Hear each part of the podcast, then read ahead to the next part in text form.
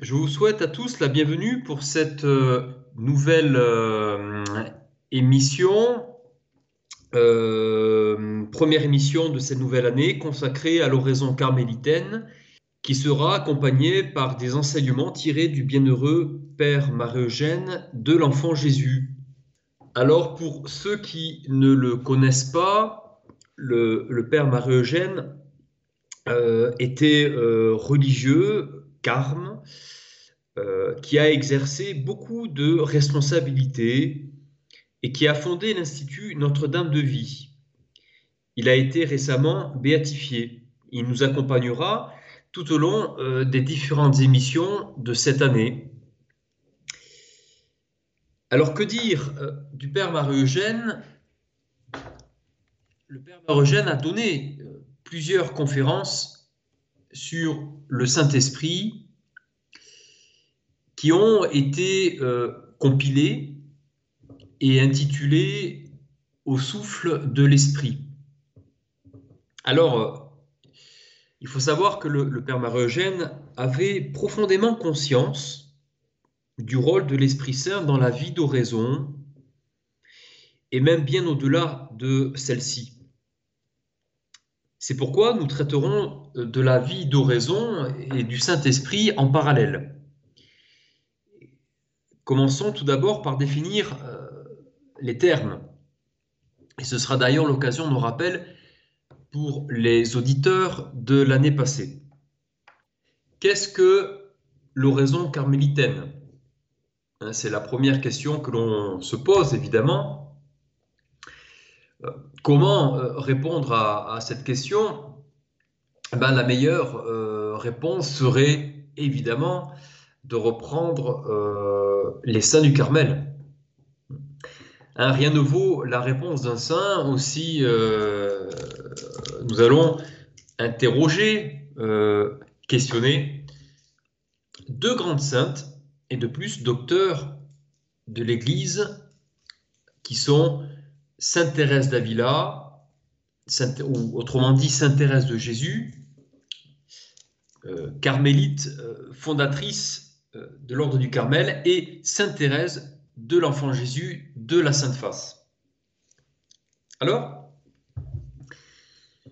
la première, Sainte Thérèse de Jésus, affirme très simplement que l'oraison est un commerce d'amitié où l'on s'entretient souvent seul à seul avec ce Dieu dont on se sait aimer. Voilà, c'est une définition, euh, une définition évidemment qui nous importe euh, pour bien comprendre euh, donc ce qu'est l'oraison carmélitaine. Je dirais que c'est la définition la plus la plus connue. Hein, c'est, euh, alors c'est tiré de la Vida, de la vie de Sainte Thérèse au chapitre 8. Hein. Si, je vous invite notamment à lire euh, ou à vous procurer, vous, les œuvres complètes donc, de Thérèse d'Avila aux éditions du Cerf. Et il y a un traité, une partie qui s'appelle La vie, de Sainte Thérèse, et c'est le chapitre 8. Voilà, donc un commerce d'amitié où l'on s'entretient souvent seul à seul avec ce Dieu dont on se sait aimer. Il s'agit donc d'une relation avec Dieu par la prière et dans la solitude. On va chercher à établir le contact avec Dieu Trinité par la prière. Et ainsi, nous allons nous laisser transformer en profondeur par Dieu. En somme, échange d'amitié, solitude et foi en Dieu qui nous aime, voilà de quoi entrer en nous-mêmes pour contempler, non sans une certaine euh, résonance intérieure, le visage si comblant de Jésus-Christ. Trois aspects retenus par notre mère Sainte Thérèse d'Avila, qui semblent absolument indissociables, car comment demeurer finalement dans dans un véritable échange d'amitié si nous n'avons pas la foi en ce Dieu qui nous aime? Ou bien, comment penser à ce même échange d'amitié s'il n'y a jamais de moment de solitude pour partir en quête de celui qui nous aime avec cet amour de Père. Si notre Mère Sainte Thérèse sait nous exprimer, et avec évidemment quel talent ce qu'est l'oraison, Sainte Thérèse de Lisieux n'est pas en reste, elle qui a si souvent tenu compagnie à Jésus, ne pouvant passer plus de deux minutes sans penser à lui, et qui continue aujourd'hui euh, donc à euh, finalement nous enseigner tout ça. Alors, c'est, déclare-t-elle, euh, eh bien, tout simplement, la prière comme un élan du cœur, dit-elle, c'est un simple regard jeté vers le ciel, c'est un cri de reconnaissance et d'amour au sein de l'épreuve comme au sein de la joie. Enfin, c'est quelque chose de grand, de surnaturel, qui me dilate l'âme et m'unit à Jésus. Je reprends cette euh, définition de Thérèse, Sainte Thérèse de l'Enfant Jésus. Pour moi, la prière, c'est un élan du cœur, c'est un simple regard jeté vers le ciel, c'est un cri de reconnaissance et d'amour au sein de l'épreuve, comme au sein de la joie. Enfin, c'est quelque chose de grand, de surnaturel, qui me dilate l'âme et m'unit à Jésus. Petite Thérèse affirme que la prière est donc surnaturel. Cela signifie que Dieu est à l'origine de celle-ci. Rappelons l'Esprit vient au secours de notre faiblesse, car nous ne savons pas prier comme il faut. Il faut donc l'intervention du Saint-Esprit, et c'est pour cette raison que nous devons l'invoquer avant de commencer à prier. Et cela peut être une formule courte comme Viens, Esprit Saint, un chant, ou une formule plus élaborée. Alors voilà pour quelques éléments définissant l'oraison carmélitaine. Ceux qui ont euh, pu écouter euh, les conférences l'année passée donc, se rappelleront tout cela. Euh, donc c'est, je ne vais pas, euh, eh bien, comment dire, euh, creuser davantage pour l'instant. Et nous allons maintenant aborder le rôle du Saint-Esprit, ce qu'il est. Alors, évidemment, pour faire le lien, la jonction avec l'oraison carmélitaine. Pour rester dans cet esprit du Père Marie-Eugène et de tous les saints d'ailleurs, hein, qui considéraient la vie spirituelle comme finalement une vie dans l'esprit.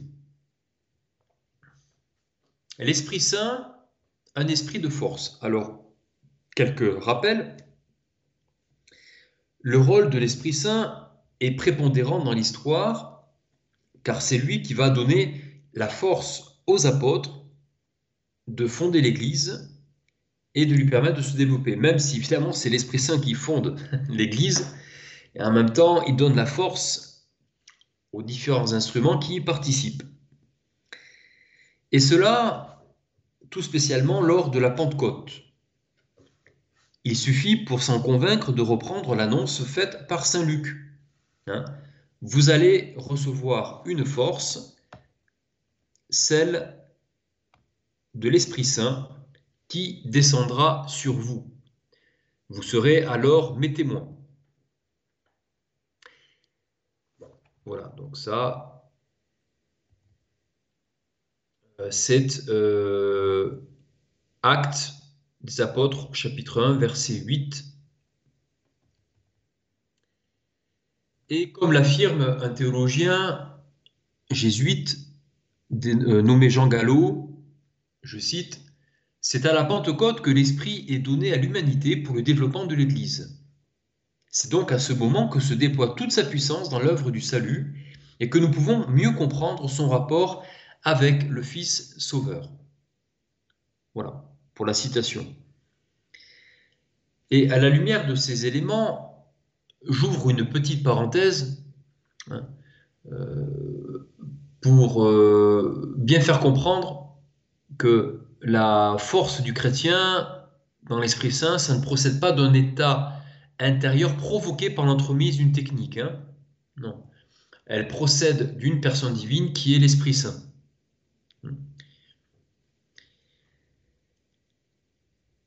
Alors, d'autre part, l'Esprit Saint a pour rôle, et ça c'est très important de le noter, de mettre le Christ en lumière. Hein. L'Esprit Saint tourne les regards vers le Christ, hein, selon l'annonce faite auparavant par, euh, Jésus.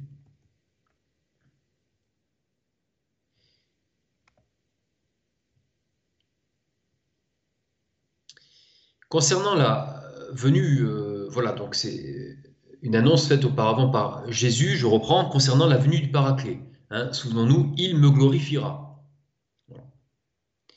L'Esprit Saint est présent dans nos vies pour nous conduire vers Jésus. Sa mission est de nous faire connaître Jésus-Christ, vrai Dieu et vrai homme. Alors, pour le dire autrement, sans l'Esprit Saint, il n'est pas possible d'aller vers Jésus et de le connaître. Alors, ce qui est très, intéressant aussi, et c'est ce que l'on peut aussi euh, expérimenter durant l'oraison, dans la vie d'oraison, c'est la différence d'action ou de mode d'action entre Jésus et l'Esprit Saint. Comparé au Fils, l'Esprit Saint possède sa propre manière d'agir. Son action est comme plus intérieure, plus pénétrante, moins extérieure que celle du Fils. L'Esprit Saint opère en nous et, pour reprendre la tradition de l'Église, nous déifie. Et l'oraison participe très activement à ce processus. Il nous divinise à condition, bien sûr, de le laisser agir en nous. Ajoutons aussi que toute transformation intérieure dépend de Dieu, dépend de l'Esprit Saint reçu au baptême. Il permet de créer une certaine égalité avec Dieu, car n'oublions pas que nous sommes appelés à devenir Dieu par participation, non pas Dieu par nature, car il n'y a que Dieu seul qui le soit, mais Dieu par participation. Et ça, c'est l'œuvre du Saint-Esprit en nous. L'action de l'Esprit Saint est comme plus intérieure que celle du Fils, nous l'avons dit. Cette vérité peut nous aider à comprendre que Dieu est présent en nous. Si Dieu est en nous, nous sommes donc appelés à le rencontrer à l'intérieur de nous-mêmes, et c'est toute la finalité de l'oraison carmélitaine. Et nous voyons, euh, nous percevons bien le lien très étroit entre l'oraison et le Saint-Esprit.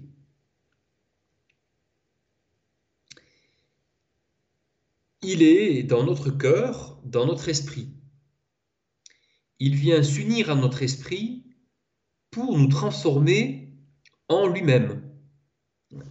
Rappelons que l'Esprit Saint, c'est la troisième personne de la Trinité, c'est-à-dire l'Esprit du Père et du Fils, qui nous est donné pleinement au baptême il est aussi pleinement, euh, comment, pourrait-on dire, vivifié en nous par le sacrement de confirmation.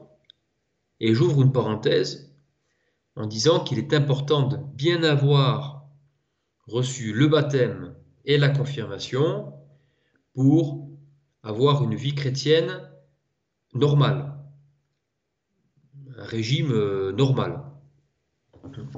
Voilà, la vie, les sacrements, donc ça c'est une parenthèse, les sacrements sont évidemment essentiels à la croissance. Euh, donc, euh, en tout cas pour ceux qui ne sont pas confirmés, Voilà, il est euh, très important de, bien comprendre qu'il est fondamental de recevoir ce sacrement. Sinon, la croissance se fera beaucoup plus difficilement. Hein, si on ne met pas de l'engrais, eh bien, ça pousse parfois assez mal. Pour donner un exemple. L'Esprit Saint, donc je, ferme la parenthèse sur les sacrements. L'Esprit Saint est aussi là pour nous faire comprendre qu'en nous, il n'y a pas de vide. Il y a la Trinité tout entière rencontrer. Il y a d'ailleurs un psaume de l'Ancien Testament qui dit ceci, je cite, je n'ai jamais dit Cherchez-moi dans le vide. Voilà, ça c'est une phrase du psaume. C'est un principe très important de bien comprendre que le principe de vacuité est totalement étranger au christianisme. Il n'y a jamais de vide en nous et encore moins en Dieu. C'est d'ailleurs ce qui serait contradictoire puisque justement il s'agit de rencontrer une présence en nous. D'un point de vue philosophique, nous pouvons commencer par dire que l'Esprit Saint est celui qui nous inspire, aussi bien dans notre manière de voir que dans notre manière de faire, et qui fait en conséquence que nous vivons de cette vie de la grâce qui est en nous. Il y a, pour le rappeler, trois niveaux de vie chez nous, chez tout être humain. La vie animale, la vie intellectuelle et ensuite la vie divine. Ces trois choses qui nous inspirent, pour le dire d'une certaine manière, une façon de vivre. Alors, tout d'abord, comme les animaux, hein, l'homme est un animal raisonnable, hein, pour reprendre euh, cet argument de philosophie. Tout d'abord, comme les animaux, nous avons l'instinct. Et nous avons aussi, comme être humain, l'intelligence. Et enfin, nous avons aussi, euh, évidemment, euh, cet élément euh, euh, l'homme est spirituel aussi. Hein. Il est animal, intelligent et spirituel. Et c'est dans toutes ces dimensions de notre être, et c'est là que je voudrais en venir, c'est dans toutes ces dimensions de notre être que l'Esprit Saint nous saisit. Quand nous disons que l'homme est sous le souffle de l'Esprit, sous la mouvance de l'Esprit Saint, c'est dans toutes les parties de son être, c'est très concret. Il faut éviter de tomber dans l'abstrait. L'Esprit Saint nous saisit, nous transforme, corps, âme, esprit. C'est l'homme intégral qui est transformé. C'est l'homme intégral qui est divinisé. Pour reprendre Saint Irénée, la gloire de Dieu, c'est l'homme vivant, l'homme intégral.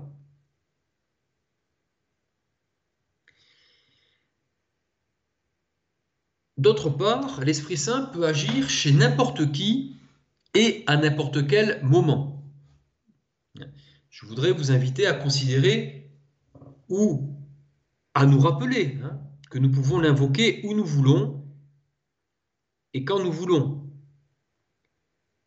ça, peut être euh, le matin, pendant le petit déjeuner, ça peut être lorsque on est en discussion avec une personne. On a besoin d'un éclairage. Rappelons que Mère Teresa, par exemple, gardait un certain silence avant de répondre quand on lui posait une question. C'est tout simplement qu'elle priait pour demander un éclairage. On peut l'invoquer aussi quand on est malade, infirme. D'ailleurs, si nous étions assez attentifs, nous verrions qu'il ne se passe pas une seule journée sans que l'Esprit Saint nous éclaire d'une manière ou d'une autre. Et dans des choses très courantes, très insignifiantes. Par exemple, une lettre qu'on reçoit et qui nous éclaire sur des questions que nous nous posions la veille, un article dans le journal qui nous fait tilt, une personne qui vient euh, nous dire quelque chose qui nous éclaire sur, là aussi, encore une fois, une question. L'Esprit Saint se sert de notre quotidien pour nous parler. Et l'oraison carmélitaine va nous rendre attentifs à cette vie de l'esprit. Elle va, pourrait-on dire, développer des antennes.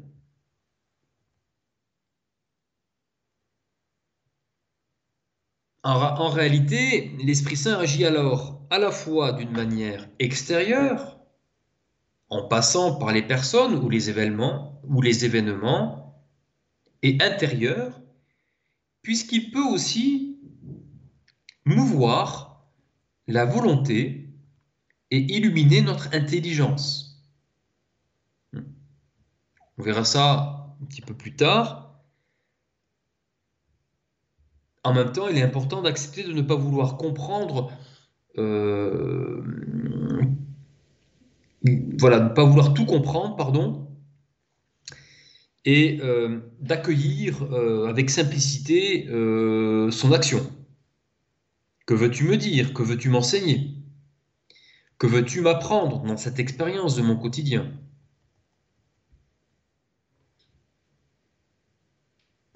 Il peut, je le disais à l'instant, nous mouvoir. Comment? Sous la modalité des dons du Saint-Esprit. Hein. On pourrait dire qu'on est mis en mouvement directement par Dieu. Voilà, pour le dire d'une manière très simple, voilà, c'est Dieu qui nous met en mouvement. Alors, nous ne sommes pas des robots, heureusement. Euh, si l'Esprit Saint nous met en mouvement, c'est qu'il décèle en nous une certaine, euh, un certain accueil de son action.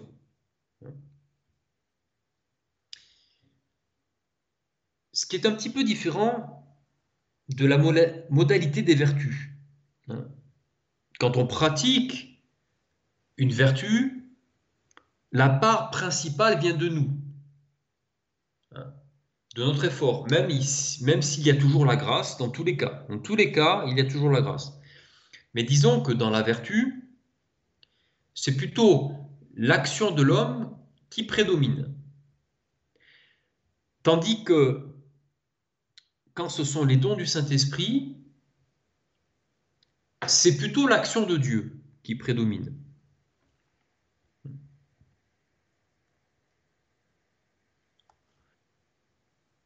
Voilà. Euh, mais il ne s'agit pas, évidemment, il ne faudrait pas opposer les deux.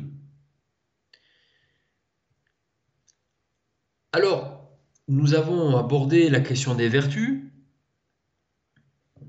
donc, euh, qui sont très importantes, et c'est pour ça que j'en parle, pour la pratique de l'oraison.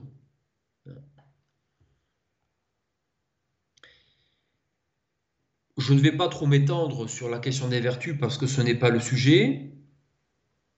Je vais simplement énumérer trois vertus primordiales dans la tradition carmélitaine qu'on appelle souvent les vertus thérésiennes.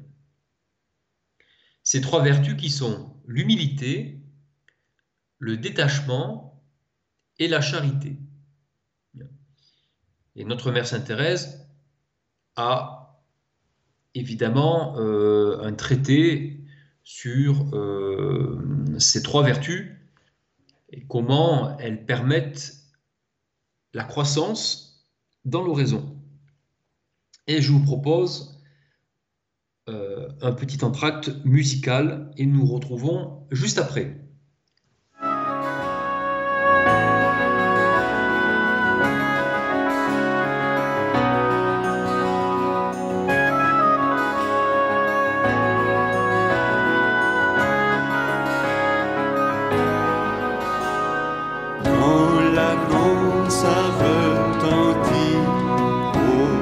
Secret de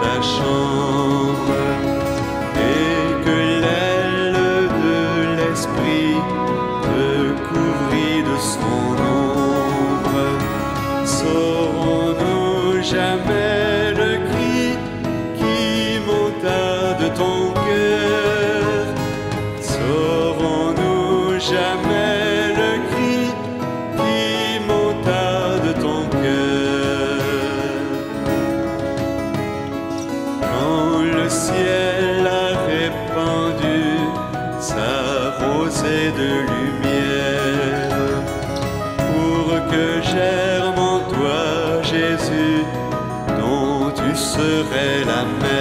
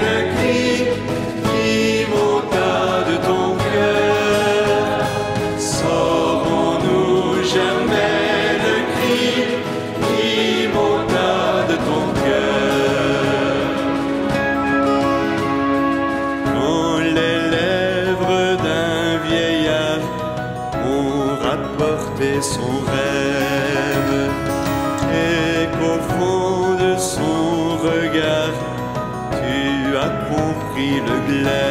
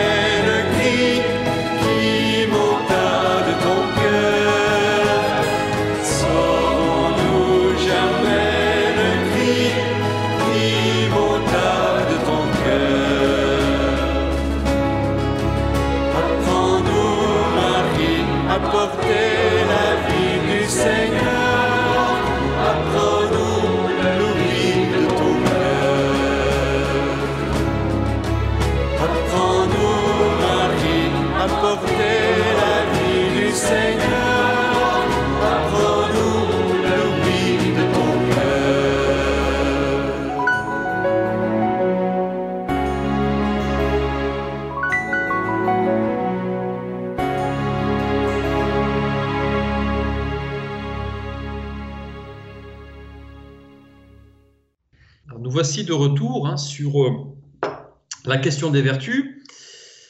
Euh, donc je vous, avais, euh, je vous ai parlé donc, de ces trois vertus thérésiennes qui sont l'humilité, le détachement et la charité.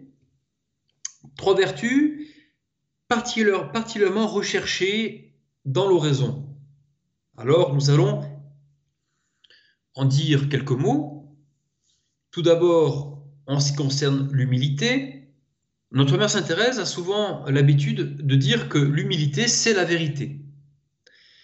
Elle rapproche l'humilité de la vérité. Pourquoi? Parce qu'il s'agit de se connaître. d'atteindre une certaine connaissance de soi afin d'attirer les onctions divines et transformatives sur l'âme.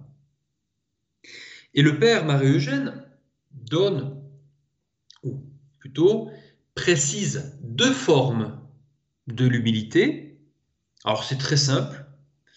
D'un côté, l'humilité dite raisonnable, et de l'autre, euh, l'humilité dite fervente.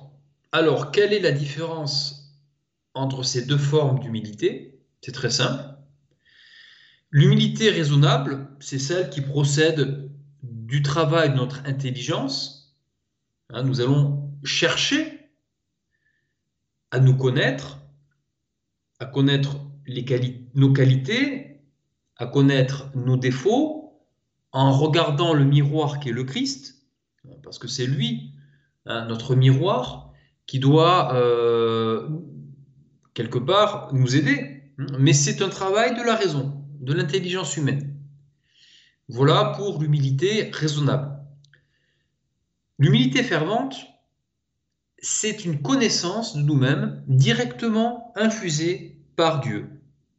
Donc c'est le Saint-Esprit qui nous éclaire tout simplement sur nous-mêmes par une lumière intérieure. Et le Père Marogène précise que pour obtenir cette humilité fervente, c'est-à-dire cette humilité, cette lumière donnée par Dieu, il faut pratiquer l'humilité raisonnable, c'est-à-dire chercher en contemplant, en regardant Jésus-Christ, euh, eh bien, à nous connaître. Ça, c'est la première vertu à pratiquer pour entrer dans cette croissance dans la vie d'oraison.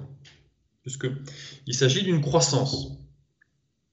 Et c'est pas pour rien que Jésus emploie des paraboles hein, euh, avec donc des thématiques qui concernent la croissance d'une plante. Après l'humilité, il y a le détachement. Selon Saint Jean de la Croix,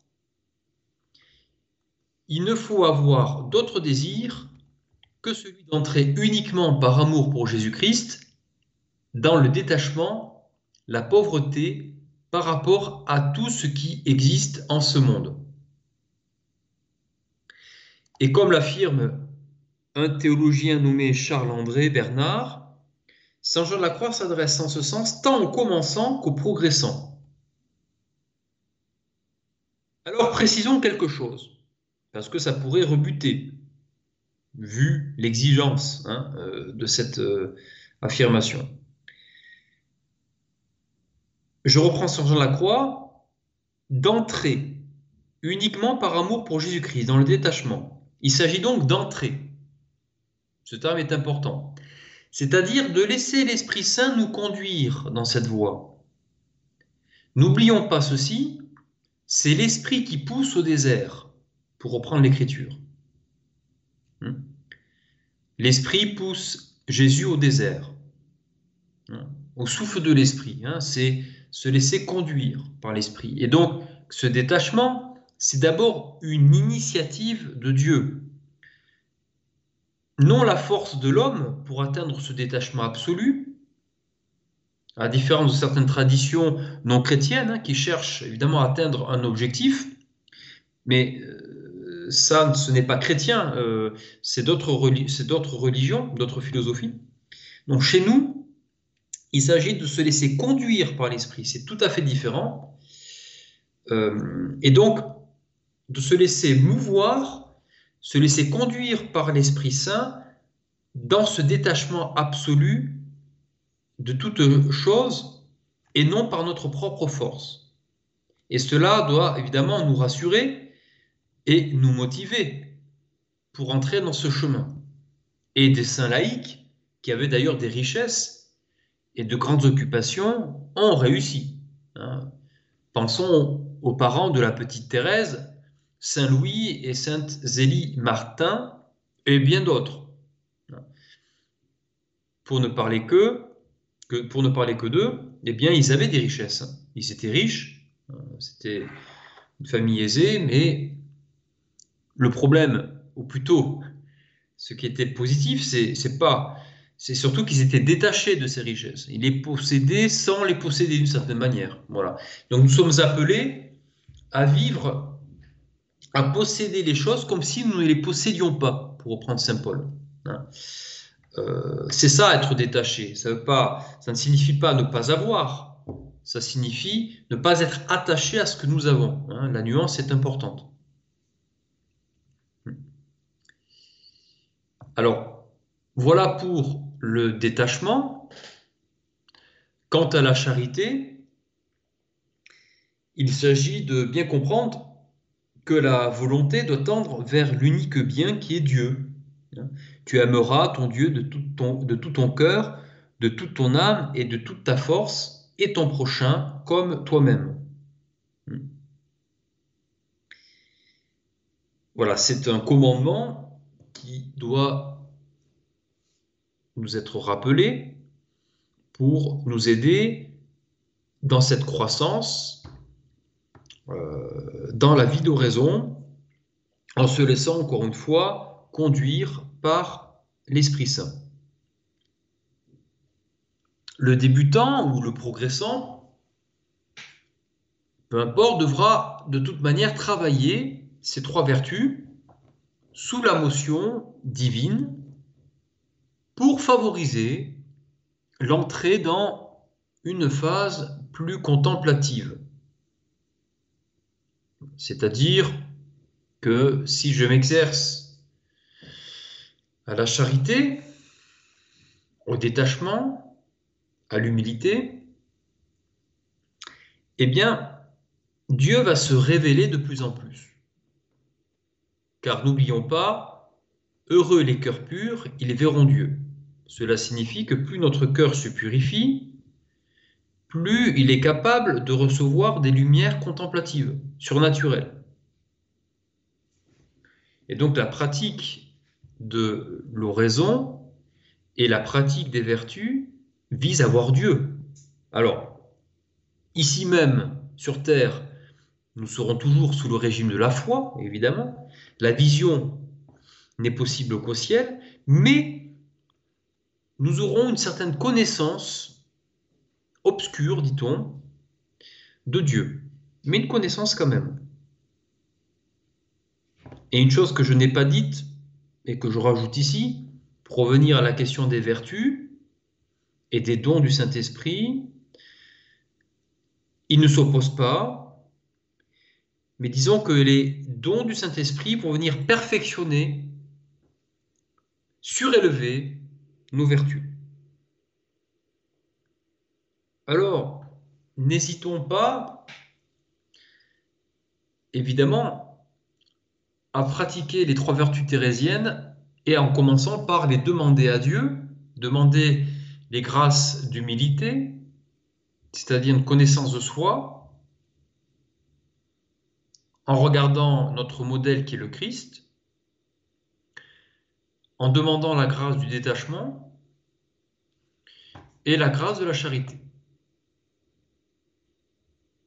Ces vertus, évidemment, sont, encore une fois, essentielles. Je le rappelle, elles nous transforment, elles nous font entrer dans une croissance intérieure. Et là, nous avons pour résumé d'une certaine manière, pour remettre un petit peu les choses en ordre, dans un résumé, nous avons la vie d'oraison, sous la motion du Saint-Esprit, par la pratique des trois vertus thérésiennes,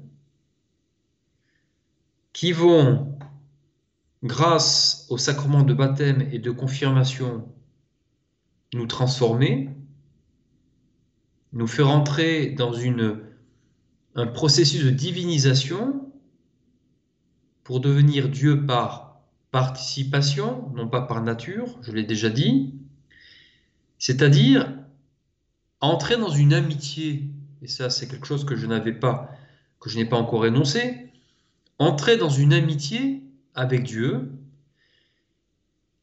dans une relation, c'est-à-dire par l'oraison, entrer en nous-mêmes pour rencontrer Dieu Trinité, qui est Père, Fils et Esprit Saint, et entrer, et je le dirai un petit peu plus tard, si j'ai le temps, dans une relation vivante avec le Seigneur. il s'agit de rentrer dans une relation vivante.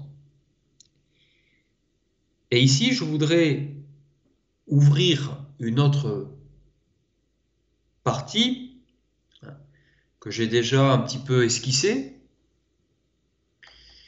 je disais notamment qu'il s'agit de, de contempler notre modèle et notre Dieu qui est Jésus-Christ.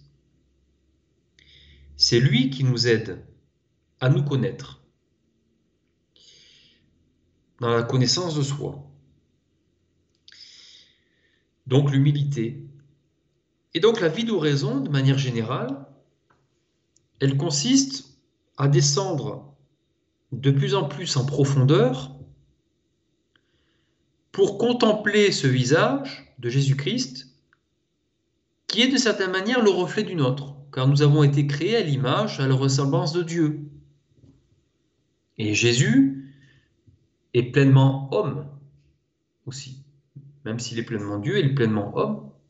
Et donc, il s'agit, et l'oraison a ce but, d'entrer dans une union à Dieu, c'est-à-dire que ces deux images, l'image du Fils et notre propre image, ce que nous sommes, ne fassent plus qu'une seule image. Alors, évidemment, c'est un langage euh, peut-être un peu abstrait, mais qui signifie bien que, étant créé à l'image de la ressemblance de Dieu, nous sommes face à un miroir, un peu déformé à cause du péché aujourd'hui. Et plus nous allons croître dans la vie de la grâce, par l'oraison et par en se laissant conduire par l'Esprit Saint, plus cette image déformée va retrouver toute sa forme. Et là, nous pouvons rejoindre Saint Paul qui dit nous nous verrons tel qu'il est. Parce que la notion de miroir chez Saint Paul était bien présente. Il connaissait bien l'Écriture, l'Ancien Testament. Il savait que nous avons été créés à l'image et à la ressemblance de Dieu. Et donc c'est un point essentiel de bien comprendre au final que faire cette descente dans ce cœur profond, c'est contempler l'image du Fils et se retrouver dans cette image d'une certaine manière, nous pourrions dire que l'oraison carmélitaine et la vie dans l'Esprit Saint